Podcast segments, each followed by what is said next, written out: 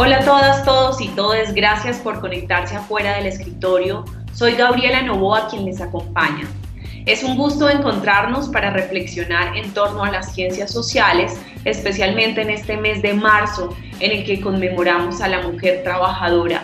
Y en este marco es vital que hablemos de las luchas feministas.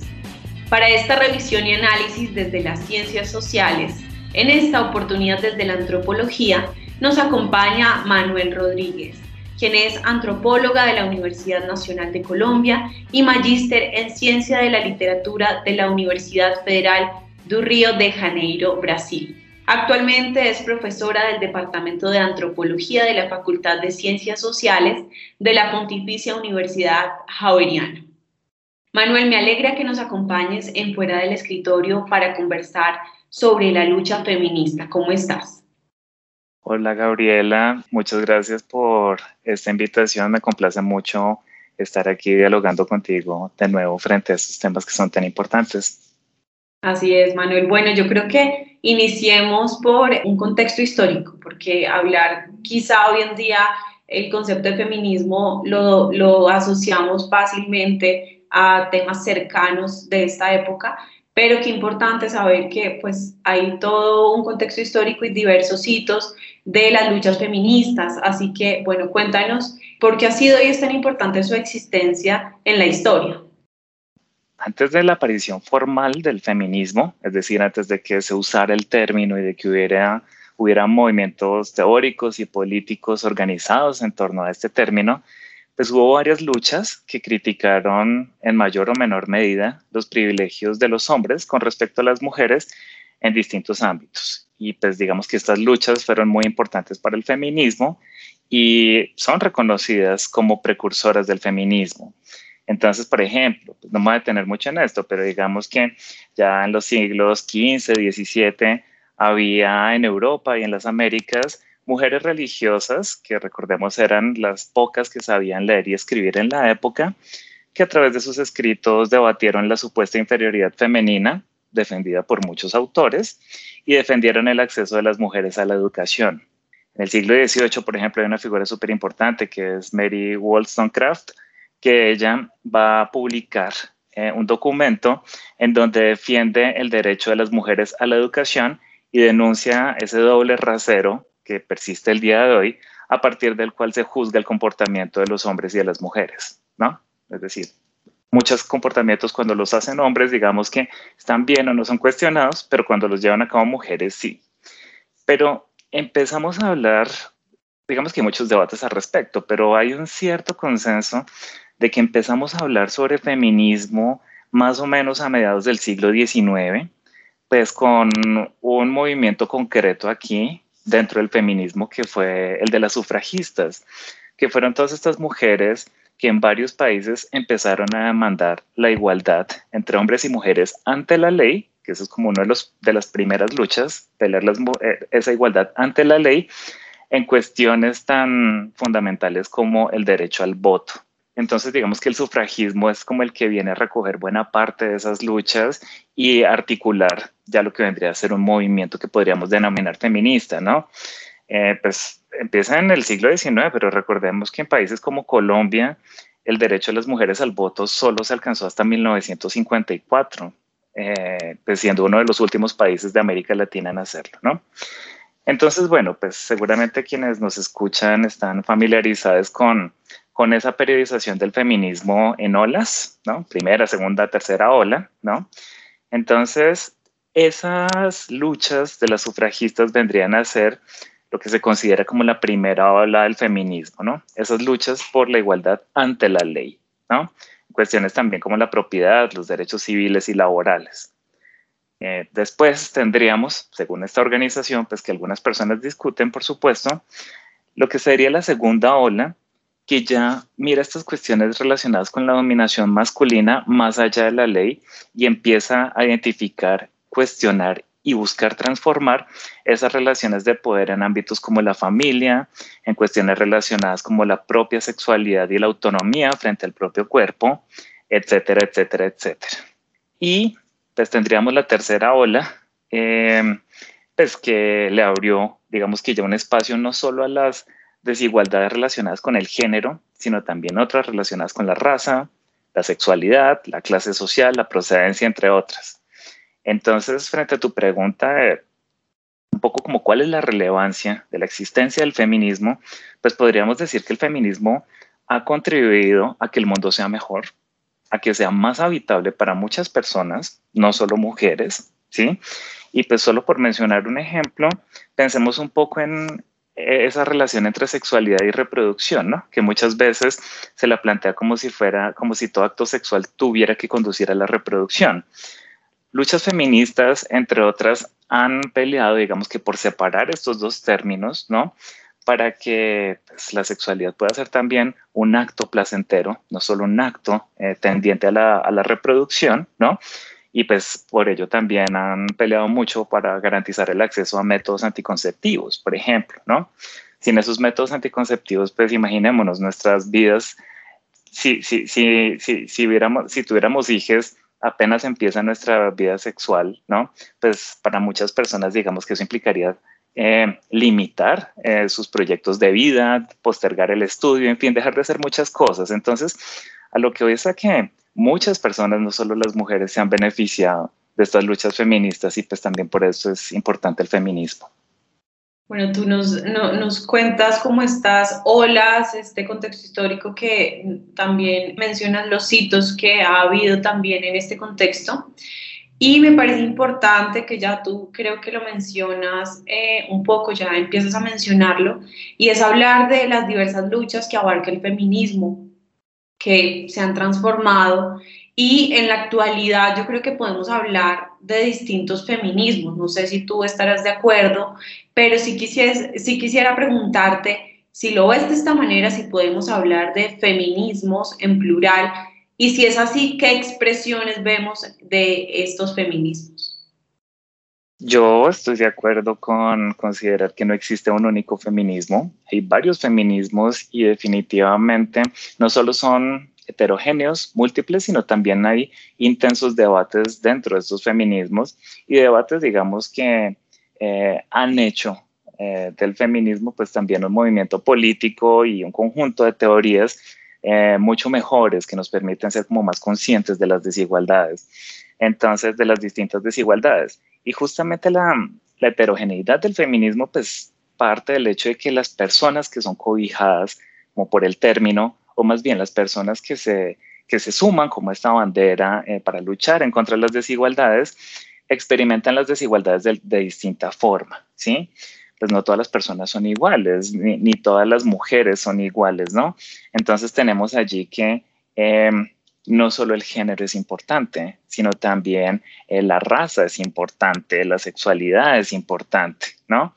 Tenemos entonces, por ejemplo, que lo que se llamó el Black Feminism, el, pues lo que se llama feminismo negro, eh, feminismos de color, por ejemplo, de, pues que fueron sobre todo movilizados por eh, mujeres de ascendencia latina, inmigrantes chicanas en Estados Unidos, eh, cuestionaron, ¿no?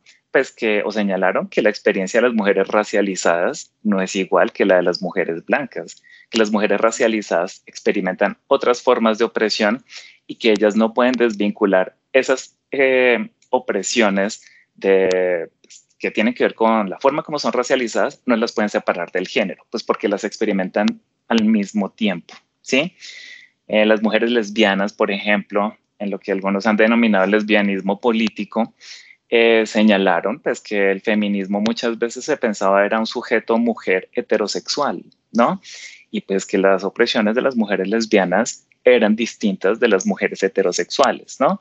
Entonces digamos que estas distintas diferencias eh, en, cómo se experimenta la opresión, pues porque son personas eh, diferentes, somos personas diferentes, ¿no? Lleva también a, a toda esta serie de debates cómo a veces se invisibilizan algunas formas de desigualdad dentro de algunos feminismos, ¿no? Y pues esto ha rendido unas críticas muy importantes, eh, críticas a por qué el sujeto del feminismo, por ejemplo, tiene que ser una mujer blanca y heterosexual, ¿no? ¿Qué pasa con estas mujeres que encarnan estas otras diferencias? Bueno, entonces digamos que estas críticas eh, que señalo, pues entre muchas otras, fueron justamente las que, según algunas, autoras inauguraron esa tercera ola ola del feminismo de la que hablé hace un rato y pues que nos podemos centrar un poco en ellas más o menos en los 80s y en los 90s, ¿no? Y pues el, el, el problema de la diferencia dentro del feminismo no es un problema resuelto, ¿sí? Eh, la diferencia incluso entre las mujeres no es un problema resuelto, pues porque estas diferencias se suelen traducir en desigualdades, ¿no? Entonces, eh, existen distintos feminismos y sí, eh, yo creo que hay que hablar de distintos feminismos porque no todos luchan exactamente por lo mismo, ¿no? Hay algunas versiones del feminismo un poco más provenientes del norte global que siguen pensando un poco en que el sujeto del feminismo son las mujeres y tácitamente mujeres blancas y heterosexuales, ¿sí? Eh, pero pues ahí se sigue criticando, digamos que esta perspectiva frente a esos feminismos y pues hay feminismos populares, hay feminismos em, campesinos, indígenas, en fin, digamos que hay distintos lugares desde los cuales se experimenta la desigualdad que llevan a que, a que se hable de distintos feminismos. Y pues yo, digamos que aquí no podríamos hacer un listado extenso, pero pues sí me parece importante mencionar por lo menos dos que tienen como mucha, mucha relevancia en la actualidad. No es que los otros no, pero digamos que son dos que de pronto algunas, algunos, algunos de nuestros oyentes seguramente han escuchado, que son el feminismo decolonial y el transfeminismo. Pues el feminismo decolonial en América Latina ha cobrado mucha importancia y surge en buena medida de muchas autoras latinoamericanas que señalan que es que el género y la raza, por ejemplo, tienen un lugar muy importante o deberían tener un lugar muy importante al tratar de comprender los procesos de colonización. Y pues es importante para América, para América Latina, pues porque eh, somos países que compartimos, pese a nuestras diferencias, esa, compartimos esa experiencia de la colonización, pues que se originó con la invasión ibérica a lo que hoy denominamos América, ¿no? Entonces, lo que sostienen estas autoras es que a pesar de que formalmente ya no hablemos de un periodo colonial en el presente, ¿sí? consideramos que el periodo colonial es algo del pasado, ciertas formas de poder que se inauguraron en ese periodo siguen existiendo, relacionadas, por ejemplo, con el racismo, con como ciertas eh, personas racializadas, personas indígenas, hombres y mujeres, no son, son considerados un poco menos que humanos, ¿no? Eh, si se lo compara con personas no racializadas, personas blanco-mestizas, por ejemplo. Y pues frente al transfeminismo, eh, pues el transfeminismo, una de las cosas que busca hacer es como ampliar los alcances del feminismo para tratar de entender y transformar otras opresiones que tienen que ver con el género, pero no como había sido pensado el género es decir, pensar formas de opresión que experimentamos, por ejemplo, las personas trans y las personas no binarias, ¿no? Entonces, pues la crítica del transfeminismo, así como las críticas que hicieron los feminismos negros y de color y, el lesbianismo político, lo que señala es que eh, pues no podemos seguir pensando el mundo en términos binarios. Eh, las luchas feministas no pueden seguirse posicionando en términos binarios, pues porque es en términos binarios como opera justamente este sistema que nos oprime en parte, que es el género, ¿no? Entonces, pues hombres, aparte de hombres y mujeres, digamos que hay otras formas de vivir y experimentar el género. Entonces, este sería como otro feminismo, pues, como que quisiera destacar en este momento, pues, por, porque nos ayuda también como a complejizar esta visión sobre el género y las desigualdades.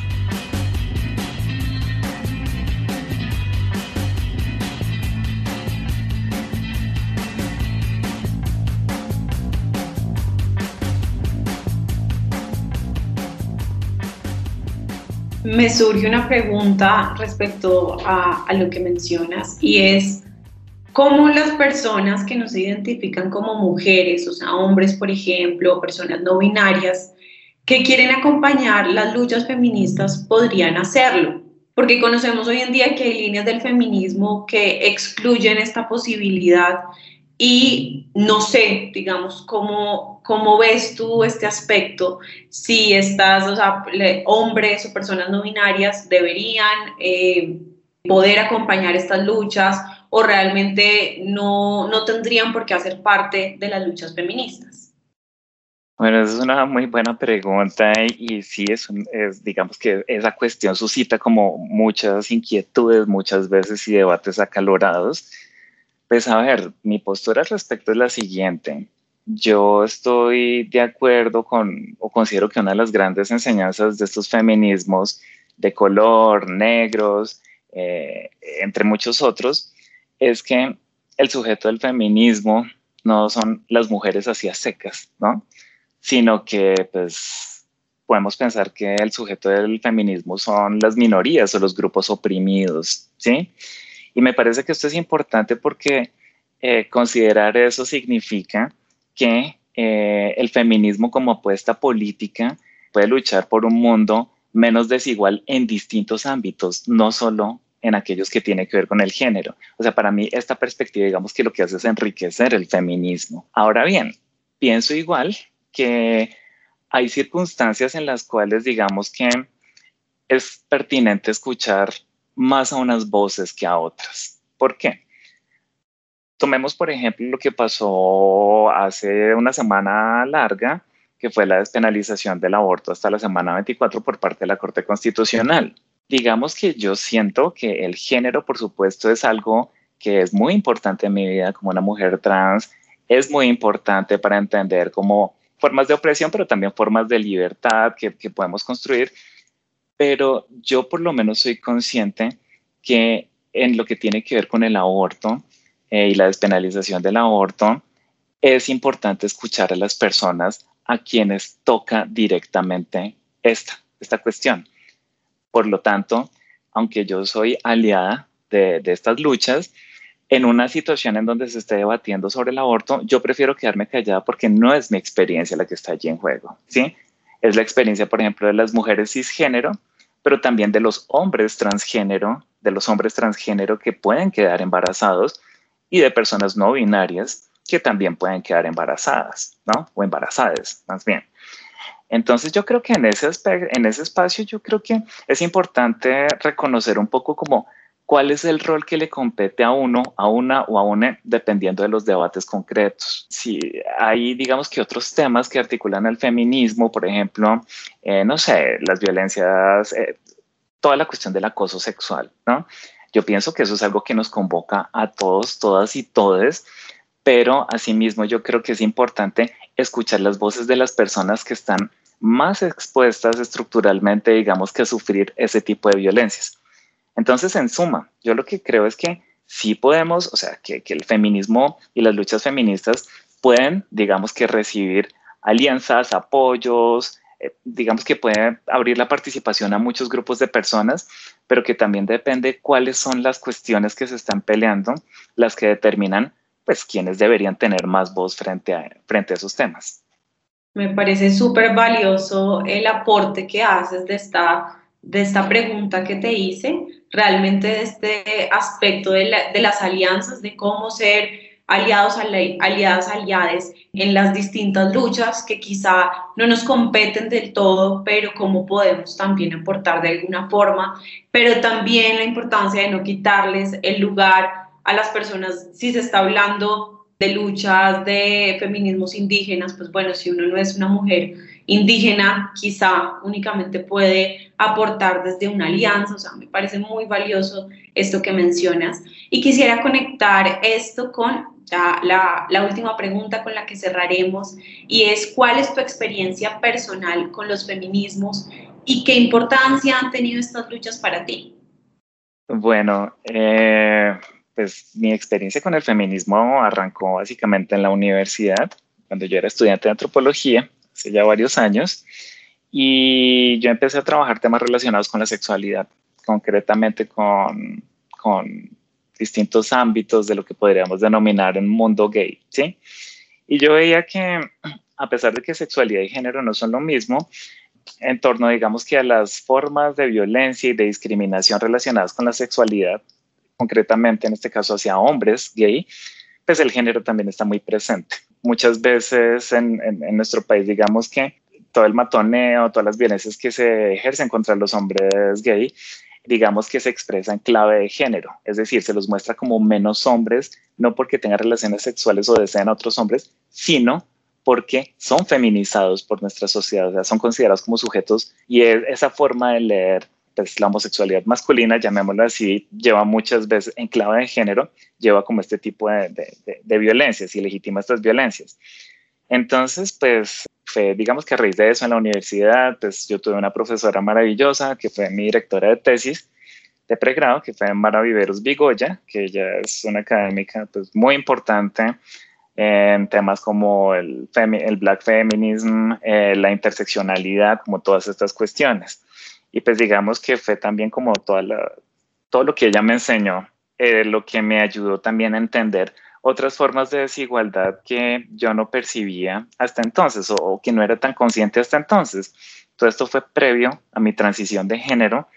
Entonces, pues aunque yo no me sentía muy cómoda como hombre en ese entonces, digamos que sí gozaba de algunos privilegios masculinos y eso me hacía un poco como, hacía que yo no experimentara el mundo de la misma forma como mis compañeras de la universidad, ¿no?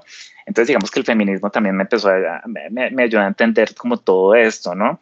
Me dio, pues ya más adelante en mi formación, me dio herramientas teóricas para entender cómo la forma como operan estas formas de violencia y para entender cosas que nos han tocado tan de cerca aquí en Colombia y también en otros países, pero digamos, en este caso Colombia, como es todos los debates en torno a la, entre comillas, ideología de género, ¿no? Todo lo que ha sido englobado bajo ese término, pues que sabemos los costos que ha tenido, por ejemplo, en, en cuestiones relacionadas como eh, el acuerdo de paz con, con las otrora FARC, ¿no?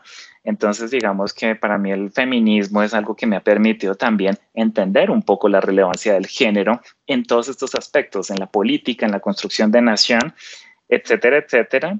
Y pues bueno, ya para no extenderme, quisiera decir que también ha sido muy importante para, para entender mi propia experiencia como mujer transgénero, eh, mi, mi propia experiencia de transición de género, aunque por supuesto hay voces en el feminismo que son eh, hostiles frente a las personas trans, digamos que no son todas ni la mayoría y eso es importante tenerlo presente.